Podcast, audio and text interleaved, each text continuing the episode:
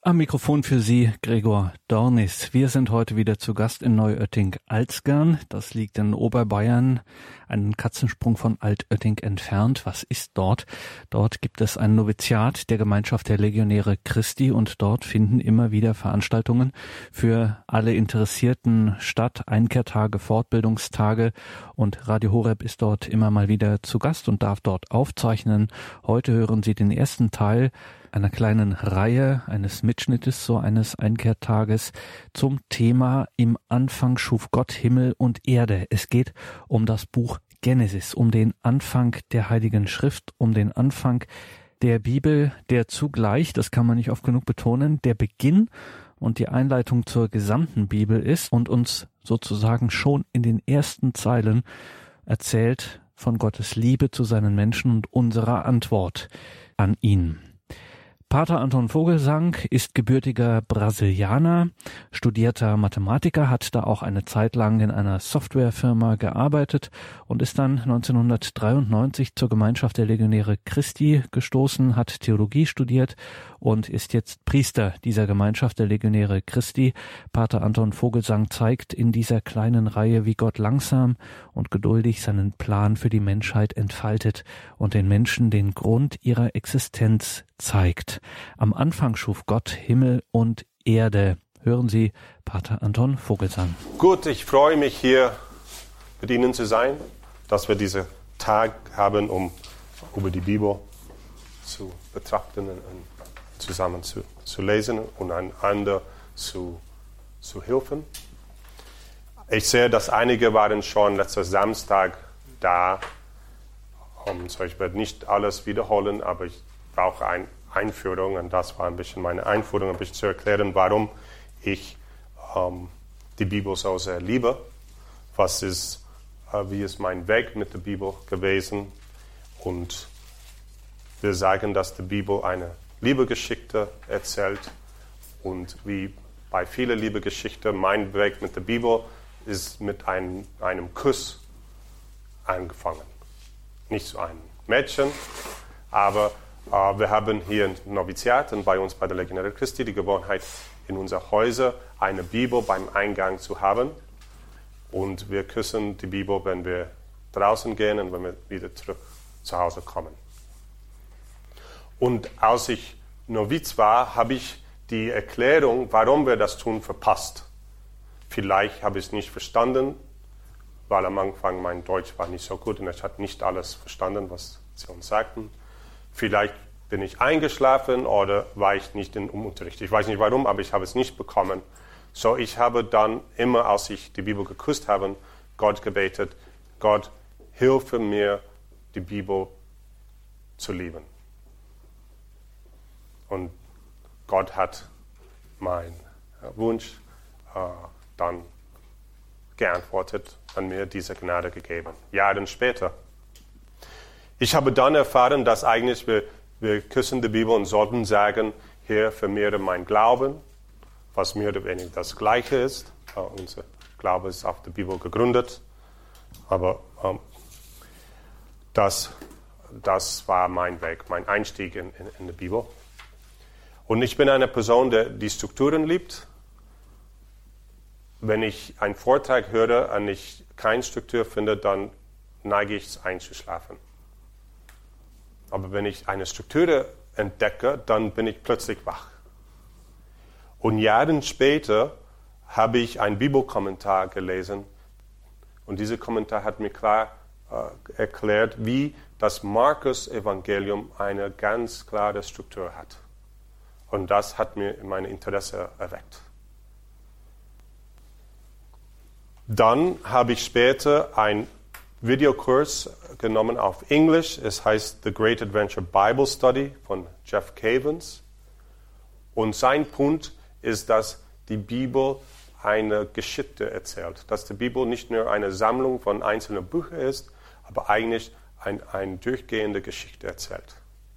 Die Bibel hat auch andere Bücher, zum Beispiel die Psalmen oder die Weisheitbücher, die diese Geschichte unterbrechen. Aber es gibt eine rote Pfade in, in der Bibel Und wenn man das versteht, dann ist es leichter, die Bibel zu, zu lesen. Ich glaube, wir haben alle diese Erfahrung gehabt. Wir, wir wollten die Bibel lesen von Anfang bis zu Ende. Und ja, Genesis war spannend. Vielleicht ein, ein Kapitel oder diese langen Listen von Namen ein bisschen langweilig, aber im Allgemeinen Genesis war spannend. Dann Exodus, auch spannend, wie sie in der Wüste geführt waren. Aber dann kommen wir zum Buch Leviticus und hören auf zu. Weil es ist so lang und so langweilig und wir, wir, wir verstehen nicht, was der Sinn ist von all diesen Gesetzen. Weil Le Leviticus erzählt die Geschichte nicht. Leviticus gibt Gesetze für die Leviten, die Priester. Äh, und so, wenn man die, die Bibel verstehen will, der erste Schritt ist diese Geschichte zu entdecken, die Geschichte eigentlich von Israel. Und das macht dieser Jeff Cavens. Dann habe ich angefangen, meine eigenen Vorträge darüber zu, zu halten, über die Bibel. Am Anfang habe ich nur das weitergesagt, was ich schon gelesen habe von jemand anders. Aber mit der Zeit habe ich auch meine eigenen Gedanken oder meine eigenen Strukturen äh, auch ein bisschen da eingebracht. Und was mir sehr begeistert hat auch, ist zu entdecken die tiefe Beziehung zwischen das Neue Testament und das Alte Testament. Man kann eigentlich das Neue Testament ohne das Alte Testament nicht verstehen. Alles, was Jesus tut im Neuen Testament, hat eine Beziehung zum Alten Testament. Und am Anfang, als ich das ließ und, und habe ich gedacht, okay, das ist ein bisschen übertrieben, das war nur Zufall, aber es kommt einmal wieder und wieder und fast jeder Paragraph hat eine Beziehung zum Alten Testament. Wenigstens in Markus Evangelium, was für mich ähm, mein beliebster Evangelium im Neuen Testament ist. Zum Beispiel, wir lesen in Markus 1, wie Jesus äh, die ersten Apostel berufen hat.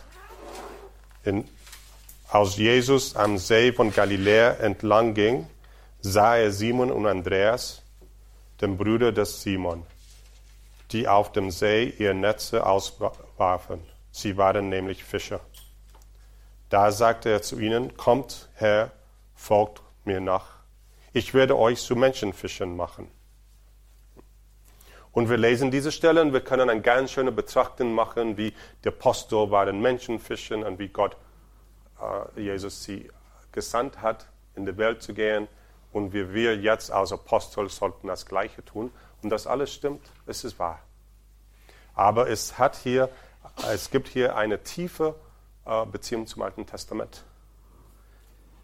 War im Alten Testament im Prophet Ezekiel Ezekiel spricht über das neue Exodus.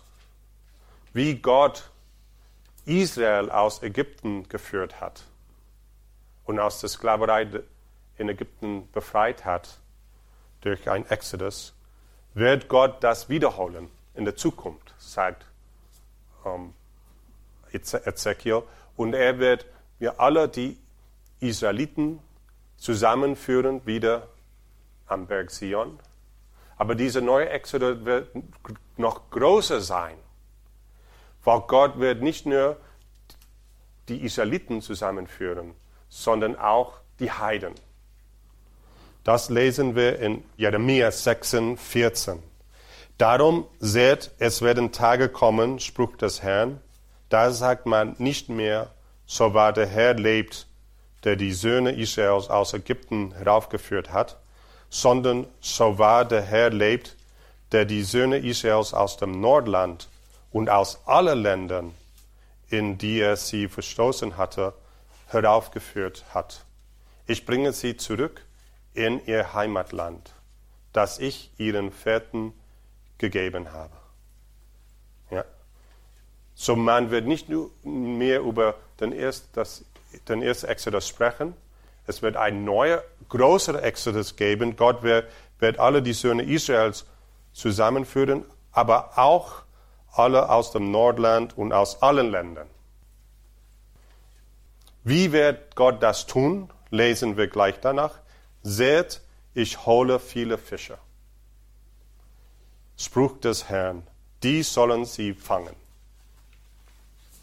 Und Jesus kannte das Alte Testament und als er das gesagt hat, wusste er, ja, er würde diese Prophezei jetzt erfüllen.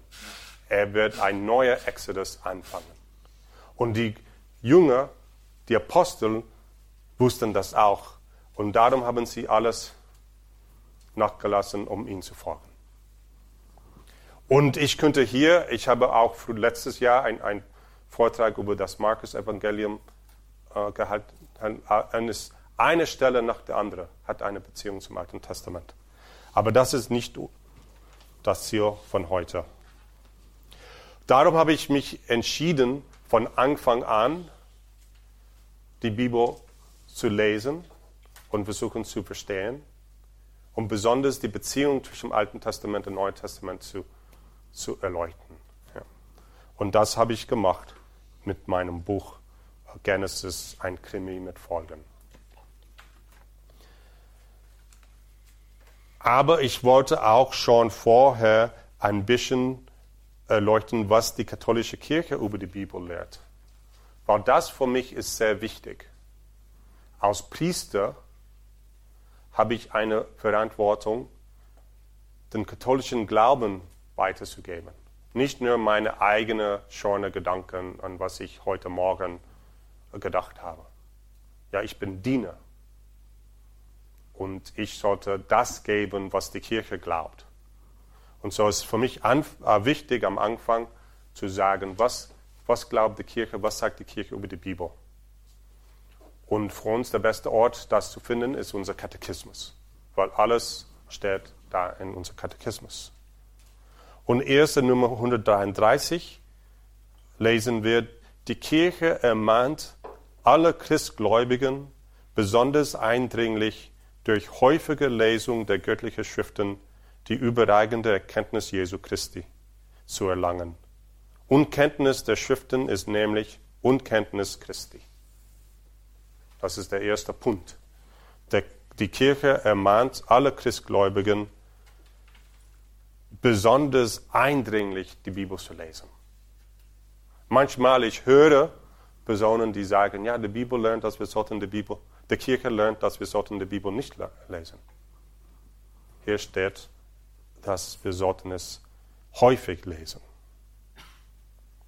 Und warum? Weil die Bibel ist sowohl das Wort Gottes als auch Wort vom Menschen. Das sagt der Katechismus in Nummer 101. Genauso wie Jesus ist Mensch und Gott gleich Mensch und Gott. Wie? Die Theologen versuchen das zu erklären, aber am Ende ist es ein Geheimnis. Wir glauben es, weil es so offenbart ist.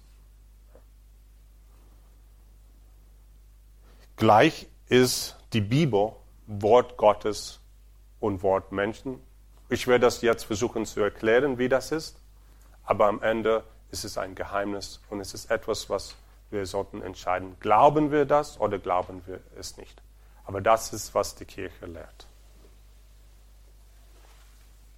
So, der erste Punkt ist, es sind Menschen, die die Bibel geschrieben haben und deshalb die Menschen sind Verfasser der Bibel. Das steht in Katechismus Nummer 106.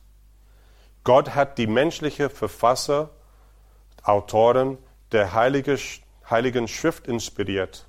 Zur Abfassung der heiligen Bücher aber hat Gott Menschen erwählt, die ihm durch den Gebrauch ihrer eigenen Fähigkeiten und Kraft, Kräfte dazu dienen sollten, all das und nur das, was er in ihnen und durch sie wirksam selbst wollte, als wahre Verfasser schriftlich zu überliefern. So die menschliche Verfasser Lukas, Markus, Matthäus, Johannes sind wirklich Autoren, ihre Bücher. Sie haben bemüht und sie haben sich entschieden, dieses, ihren Evangelium zu schreiben. Und sie haben alle ihre menschlichen Fähigkeiten benutzt, um den Evangelien und auch die anderen Bücher der Bibel zu, zu, zu schreiben. Sie mussten entscheiden, was, worüber möchte ich berichten, was werde ich schreiben, was fällt aus, in welcher Ordnung, was ist meine Zielgruppe. Ja. Alles das mussten sie selbst entscheiden. Und ich weiß als Autor von zwei Büchern, dass das braucht viel Energie. Wir sehen das schon im Lukas-Evangelium. Lukas Kapitel 1, er schreibt, schon viele haben es unternommen, einen Bericht über all das abzufassen, was sich unter uns ereignet und erfüllt hat. Dabei hielten sie sich an die Überlieferung derer, die von Anfang an Augenzeugen und Diener des Wortes waren. Dann schreibt er, nun habe auch ich mich entschlossen. Er hat sich entschieden, das zu tun. Allem von Grund auf sorgfältig nachzugehen. Ja? So, er hat dann mit den Augenzeugen gesprochen, nach der Überlieferung erkannte Maria und hat mit Maria dann gesprochen, wie war das am Anfang. Und darum gibt es in Lukas Evangelium äh, die Verkündigung und, und über das Geburt Jesu, was in den anderen Evangelien nicht, nicht gibt, weil Lukas hat dann Maria besucht und an ihr gefragt, sie gefragt, wie war das? Ja. Um es für dich, hochverehrter Theophilus, der Reihe nach aufzuschreiben. Theophilus bedeutet der Gottlieber Gott lieb habe. Wir wissen nicht, ob das eine bestimmte Person war oder ob er allgemein alle Gläubigen äh, mit diesem Namen bedeutet, äh, gemeint hat. Aber dann schreibt er, so kannst du dich von der Zuverlässigkeit der Lehre überzeugen, in der du unterwiesen würdest. Ja. So, wir sehen, wie Lukas sich genommen hat. Er hat sich entschieden, hat gearbeitet, äh, hat ein Ziel an einer Zielgruppe. Und das äh, hat er alles selbst tun müssen. Und darum können wir sagen, dass er der Autor ist von Lukas Evangelium.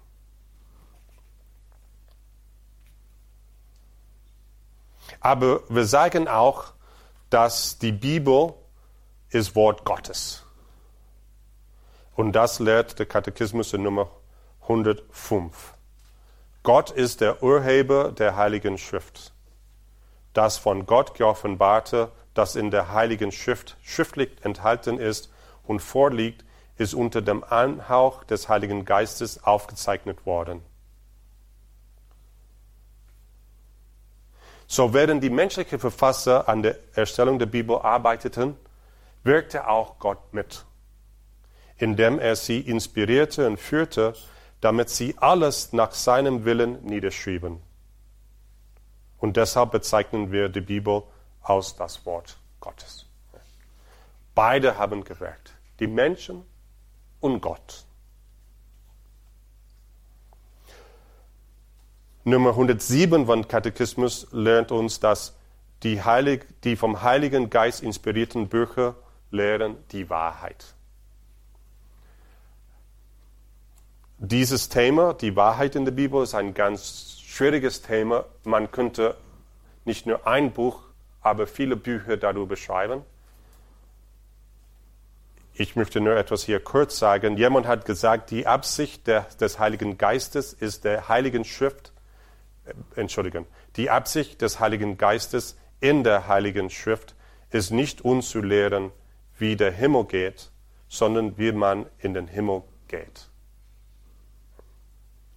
Aber das muss auch erklärt werden, weil es bedeutet nicht, dass lediglich die Aussagen der Bibel unfehlbar sind, die uns notwendig Wahrheiten lehren. Im Gegenteil, die Bibel ist in ihrer Gesamtheit wahr. Denn was immer der menschliche Verfasser ausdrücken wollte, wird auch durch den göttlichen Verfasser bestätigt. Und darum müssen wir uns bemühen, zu verstehen, was wollte der menschliche Verfasser ausdrücken? Was wollte er eigentlich sagen? Und das ist für uns nicht so leicht, weil die sind vor tausenden Jahren gestorben. Man kann sie nicht fragen. Ja. Bei einem modernen Autor könnte man die Person fragen, was meintest du eigentlich, mit, äh, als du das gesagt hast oder geschrieben hast? Aber wir können das nicht. Wir wissen sogar nicht, äh, wer der Autor war für viele von den Büchern im Alten Testament. Äh, aber wir sollten uns das äh, bemühen zu, zu, zu tun. Und das ist die Arbeit der Exegeten. Die Exegeten sind Bibelexperten und sie versuchen zu, äh, das Wort zu, zu erklären, was wollte der Autor mit diesem Ausdruck sagen. Sie müssen dann die, die Sprache, die alte Sprache, Hebräisch und Griechisch und Latein gut kennen. Sie müssen auch äh, äh, Experten in die literarischen Gattungen sein. Weil es gibt viele Weise, wie wir ähm, Dinge ausdrücken können. Was wollten die menschlichen Autoren wirklich sagen? Beschreiben sie ein historische Ereignisse oder schreiben sie ein Gedicht? Das macht einen Unterschied. Und es ist nicht immer klar, Darum gibt es unterschiedliche Meinungen und unterschiedliche Erklärungen. Aber wenigstens, wir sollten das Beste tun, was wir tun können, um das Wort zu verstehen. Was wollte der Verfasser eigentlich sagen? Aber Gott ist auch Autor der, der Autor der Bibel, haben wir gesagt. Und so, wir sollten uns auch bemühen, zu verstehen, was wollte Gott uns sagen durch diese Schrift. Und hier gibt uns die Kirche drei Kriterien, um uns zu helfen. Erst in Nummer 112 lesen wir, sorgfältig auf den Inhalt und die Einheit der ganzen Schrift achten. Wie unterschiedlich auch die Bücher sind, aus denen sie sich zusammensetzt, bildet die Schrift doch eine Einheit aufgrund der Einheit des Planes Gottes, dessen Zentrum und Herr Jesus Christus ist. So, wenn ich sage, dass die Bibel nicht nur eine Sammlung von 73 Büchern ist, aber ist ein Buch, das ist nicht meine Idee, das sagt Katechismus, das ist, was wir als Christen glauben. Und so, wenn wir die Bibel lesen, wir sollten den ganzen Kontext in Acht nehmen. Wir können nicht ein Paragraph oder ein Kapitel lesen, unabhängig von seinem Kontext. Sei, sei das Kontext äh, könnte sein das Buch, aber auch die ganze Bibel ist der Kontext. Zweitens zeigt uns der Katechismus, die Schrift in der lebendigen Überlieferung der Gesamtkirche lesen. Wenn jemand ein, eine Bibelstelle liest und hat eine ganz neue Interpretation dieser Stelle, ist das normalerweise gefährlich. Könnte geschehen, der Heilige Geist könnte arbeiten, aber normalerweise sollten wir die Bibel lesen, wie die Kirche sie immer gel gelesen hat. Und das bedeutet besonders zu beachten, was die Kirchenväter gesagt haben. Die Kirchenväter, das sind die, die, die Christen, die Theologen de, aus dem ersten Jahrhundert, die die Bibel ausgelegt haben. Ja. Und wir können nicht e, etwas das unterbrechen und etwas ganz Neues sagen. So funktioniert es nicht. Unser Glaube wächst, ja, aber wächst wie ein Baum. Das muss organisch sein. Wir können nicht einen Zweig aufschneiden und dann etwas neu pflanzen. Es muss organisch kommen und darum diese Einheit mit der lebendigen Überlieferung der Gesamtkirche ist, ist wichtig. Und das dritte Kriterium ist, auf die Analogie des Glaubens zu achten. Analogie des Glaubens, das ist ein theologischer Ausdruck, mehr oder weniger es bedeutet, dass alles, was wir glauben, eine Einheit bildet. Und alles ist mit, alles, mit allem verbunden. Ich kann nicht eine Wahrheit der Glaube leugnen durch eine neue Erklärung, weil wenn ich das tue, werde ich am Ende alle Wahrheiten leugnen, weil sie sind alle miteinander verbunden. Ein Beispiel, was ich gebe in meinem Buch, ist zum Beispiel, wenn wir äh, die, äh, wenn wir die, die jungfräuliche Empfängnis Jesu leugnen und wir sagen, das könnte nicht sein, ich verstehe das nicht, man äh, kann nicht mit, eine Frau kann nicht schwanger werden, eine Beziehung mit einem Mann zu haben, äh, dann werden wir auch leugnen, dass Jesus Gott ist. Weil genau weil Jesus kein menschlicher Vater hat, sondern äh, äh sein Vater war Gott, können wir sagen, dass Jesus Gott ist. Alle diese Glaubenswahrheiten sind miteinander verbunden. Der nächste Punkt ist die Einheit des Alten und Neuen Testaments.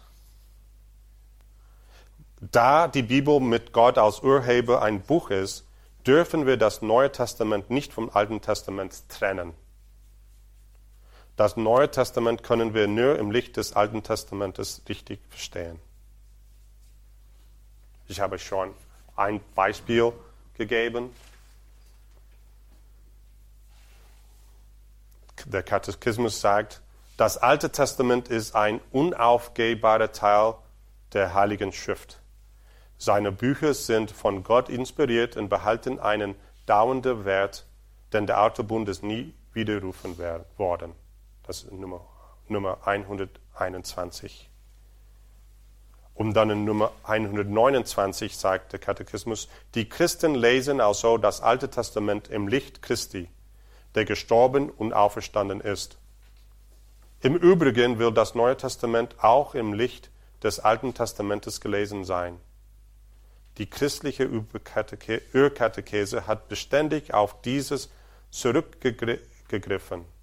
Einem alten Sinnspruch zufolge ist das Neue Testament im Alten verhüllt und das Alte im Neuen enthüllt. Sie sind miteinander verbunden. Weil das Neue Testament so lang ist und langweilig und so viel Gewalt enthält und wenn wir über diese komischen Gesetze befinden, keinen Bezug zu unserem Leben, ist die Neigung dann nur das Neue Testament zu lesen. Das ist schön. Liebt einander, vergibt einander, ja, wir sehen, wie Jesus für uns verstorben ist. Ja, alles das ist, ist, ist schön und das ist wahr. Aber die Kirche lehrt, dass das Alte Testament ist ein unaufgehbarer Teil der Heiligen Schrift ist. Es gab in der Geschichte der Kirche einigen, die wollten das Alte Testament aus der Bibel ausschneiden und, und zu sagen, nur das Neue Testament ist Wort Gottes. Aber die Kirche hat das immer abgelehnt, weil die Bibel kommt von Gott und wir, so, wir, so, sollten versuchen, die Bibel zu verstehen, ja, aber wir selbst können nicht sagen, was, was sollten wir aus Bibel nehmen und was nicht.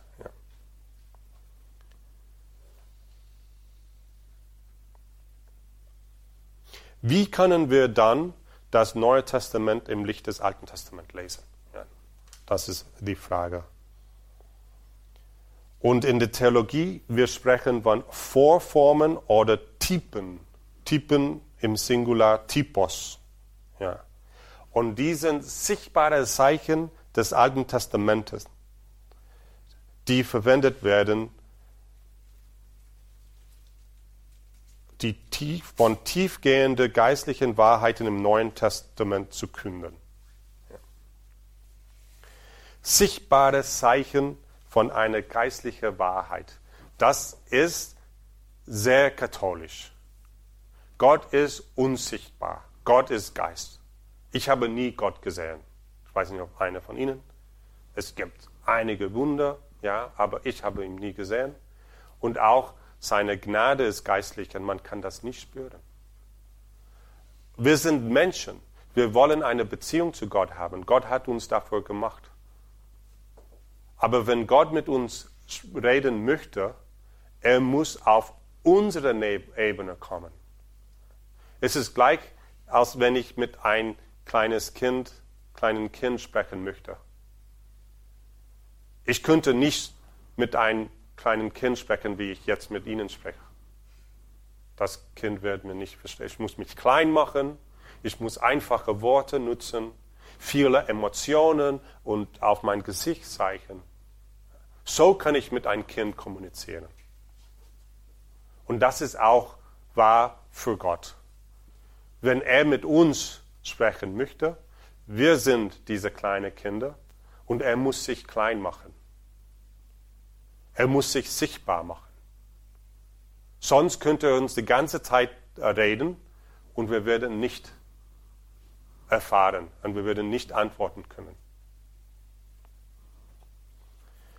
Und so, es gibt viele in unserer katholischen Glaube, viele von diesen sichtbaren Zeichen von einer unsichtbaren Wahrheit, geistlicher Wahrheit. Der wichtigste ist Jesus selbst. Jesus sagt in Johannes 14, 9, wer mich gesehen hat, hat den Vater gesehen. Ja, er ist Mensch geworden, um sichtbar zu werden. Und wenn wir Jesus sehen, dann sehen wir den Vater. Oder die Sakramenten sind alle sichtbare Zeichen. Es gibt Brot, Wein, Öl, ja. Und ich sehe das. Und ich sehe Brot. Aber ich weiß, dass wenn ich die Messe feiere, das Brot ist nicht mehr Brot, sondern der Leib Christi. Es ist sichtbar für mich. Aber ich muss es im Geist erfassen ja, und im Glauben. Und wenn der Priester sagt, ich vergebe dir deine Sünden, dann ich höre diese Worte, aber ich glaube, dass es nicht der Priester, der diese Worte zu mir sagt, aber Jesus Christus selbst durch den Priester, der das zu mir sagt. Und deshalb kann ich wissen, ich bin wirklich vergeben geworden. Ja. Sehr, sehr katholisch. Und so auch die Bibel ist ein sichtbares Zeichen. Ich kann die Bibel fassen, ich kann die Bibel riechen, ja. ich kann die Bibel lesen. Aber nicht nur. Die Bibel besteht aus Worten, die beschreiben historische Ereignisse, historische Personen im Alten Testament. Zum Beispiel, die sprechen über Abraham, Mose. Israel war als Sklave in Ägypten vor 300, 430 Jahren. Ähm, die Worte sprechen über den Exodus, über den König David und sein Reichtum Königreich und über den König Salomon und weiter. Ja. Die Worte in der Bibel sind Zeichen von einer anderen Wirklichkeit, anderen Dingen. Ja. Aber was besonders ist in der Bibel ist, dass diese Ereignisse im Alten Testament und diese Personen sind auch Zeichen von einer tiefen geistlichen Wahrheit, was Jesus in den, im Neuen Testament tun wird. Und so, sie helfen uns zu verstehen, was Jesus getan hat. Ohne das Alte Testament werden wir eigentlich nicht verstehen können, was Jesus getan hat. Und darum brauchen wir beide Testamenten. Und deshalb lesen wir beide Testamenten so. Und wenn man die Bibel so liest, dann entdeckt man unser katholischer Glaube. Wenn ich, wenn ein Zeugnis Jehova auf knopft, ja, und kommt, hallo, guten Tag, ich möchte mit, mit Ihnen über die Bibel sprechen, ja, und dann fragt, wo lehrt die Bibel, dass wir sollten zu Maria gehen, um zu beten? Wo lehrt die Bibel ja eigentlich, dass die, die Eucharistie wirklich das Leib Christi ist und nicht nur ein Symbol? Ja. Wo sagt die Bibel, dass wir sollten äh, zur Beichte gehen? Wo sagt die Bibel, dass wir sollten der Bischof von Rom Papst nennen? Und wir suchen und wir finden keine Antwort und dann wir, wir fangen an um, zu zweifeln. Weil die Bibel sagt diese Dinge nicht direkt.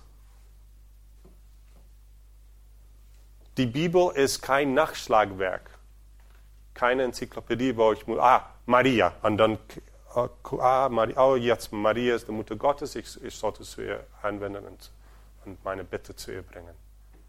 Nein, die Bibel erzählt eine Geschichte. Aber wenn man die Bibel liest, wie ich das gesagt habe, mit einer sucht die Beziehung zwischen Neuen und Alten Testament an, versteht, dass alles, was geschieht im Alten Testament, Vorformen oder Zeichen von einer tiefen geistlichen Wirklichkeit, dann man entdeckt diese Wahrheiten, man entdeckt den katholischen Glauben. Und man kann sicher sein, dass unser Glaube ist auf der Bibel gegründet und sind nicht Dinge, die in den Jahrhunderten nach Jesus erfunden sind.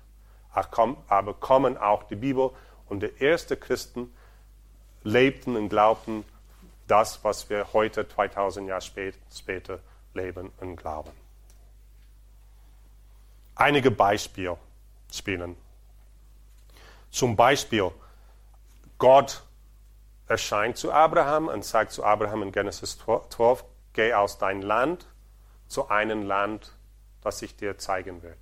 Ja. Gott verheißt ein Land. Und eigentlich ist das ganze Testament ist eine Geschichte über dieses Land. Wie sie das Land bek bekommen, ja. wie sie das Land erobern, wie sie das Land schützen, wie sie das Land verlieren, wie sie das Land wiederbekommen.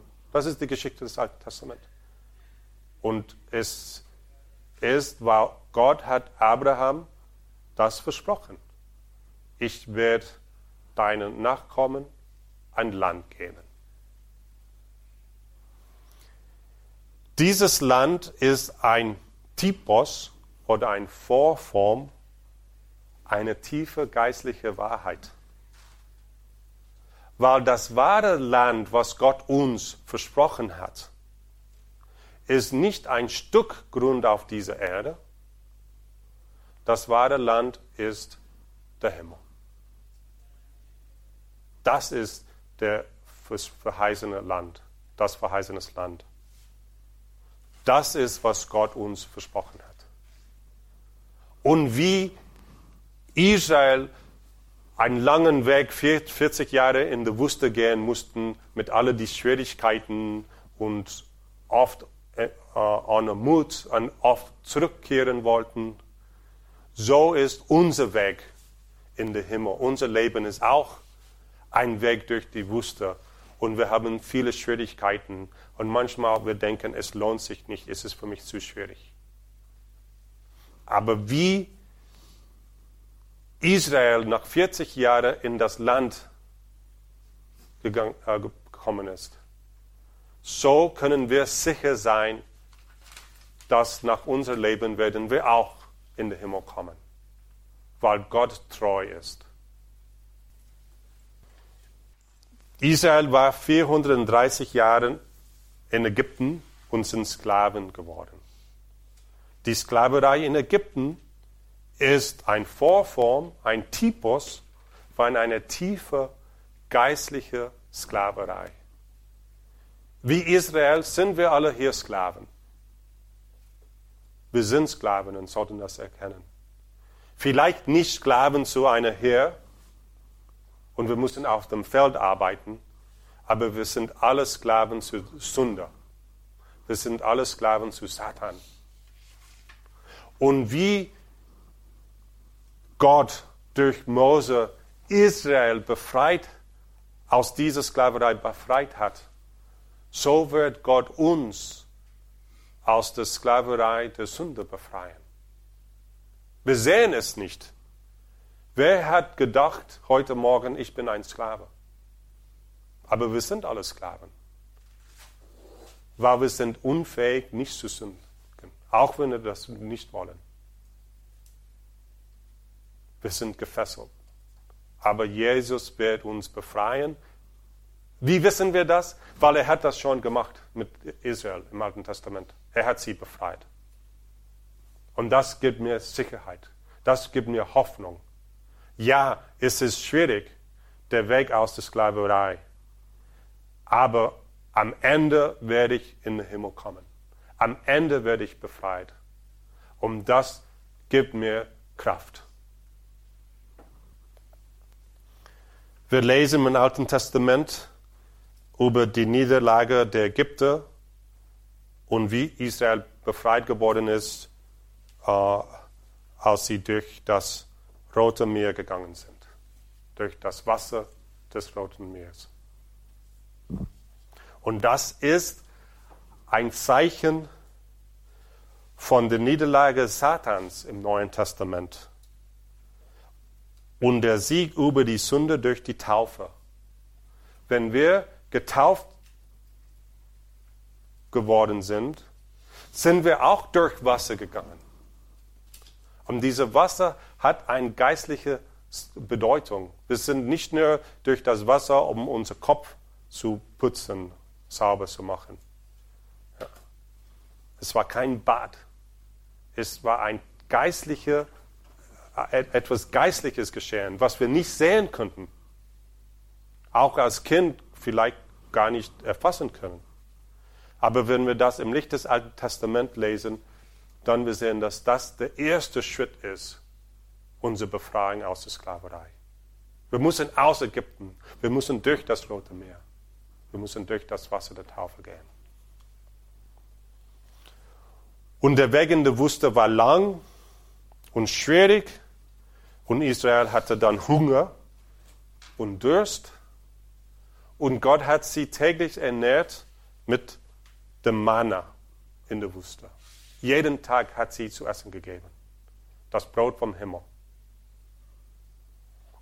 Und das Manna im Alten Testament ist ein Vorform oder Typus der Eucharistie. Auf unserem Weg, unser Exodus aus der Sklaverei der Sünden, wir sind dann, sind dann durch das Wasser des Rotes Meer gegangen in unsere Taufe und jetzt wandern wir in der Wüste. Wie lang? 40, 50, 60, 100 Jahre? Wir wissen das nicht. Und es ist mühsam. Und wir brauchen geistliche Kraft. Und das ist, was Gott uns in der Eucharistie gegeben hat. Ja, wahre Seelespeise während unserer Pilgerschaft in den Himmel. Das Königreich Davids ist ein Vorfahren, Typus von das Königreich von Christus. Bathseba, die Mutter von Salomo, ist ein Typus von Maria die Mutter von Jesus. Und weiter und weiter und weiter.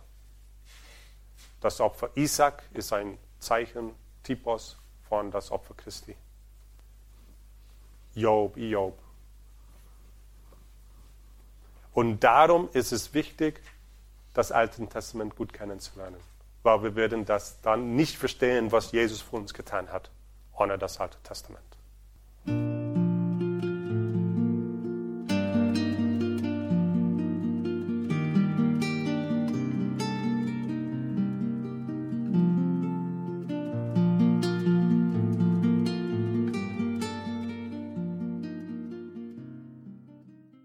Das war Pater Anton Vogelsang mit einem Blick in die Heilige Schrift, in die Bibel. Grundlegend, wie ist diese Bibel zu lesen? Dies ist der Mitschnitt eines Einkehrtages, den Pater Anton Vogelsang bei den Legionären Christi, zu denen er gehört, gehalten hat. Konkret im Noviziat der Legionäre Christi im oberbayerischen Neuötting-Alzgern. Dort finden immer wieder Veranstaltungen dieser Art statt. Einkehrtage, Fortbildungstage, die allen Interessierten offenstehen.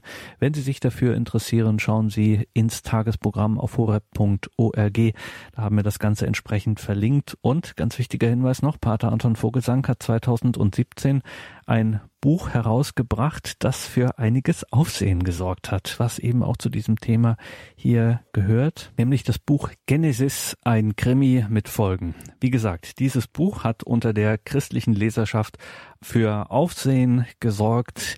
Ein kleiner Band, 156 Seiten. Die Angaben dazu stehen natürlich auch in den Details zu dieser Sendung. Alles Gute und gottesreichen Segen wünscht ihr, Gregor Dornis.